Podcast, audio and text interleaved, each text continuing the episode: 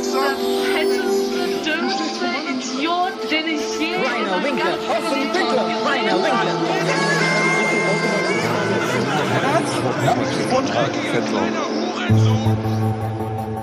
Hey, es gibt da einen bekannten Mythos. Zugegeben, ich kenne ihn aus der Teenie-Serie Vampire Diaries. Don't judge me. Er besagt, dass ein Vampir eine Wohnung nur dann betreten kann, wenn er explizit dazu eingeladen wird. Sonst muss er an der Türschwelle stehen bleiben.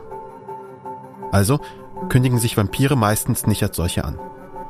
Aber wenn sie dann einmal eingeladen werden, wenn sie diese Türschwelle einmal übertreten haben, dann sind sie auch drin. Dann können sie kommen und gehen, wie es ihnen beliebt. Und es gibt keine Zauberformel, die das wieder rückgängig machen kann.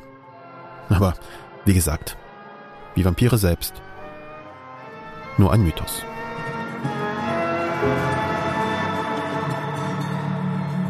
Ich bin Kaschrauberos. Und das ist Cui Bono. Wer hat Angst vom Drachenlord? Coming soon.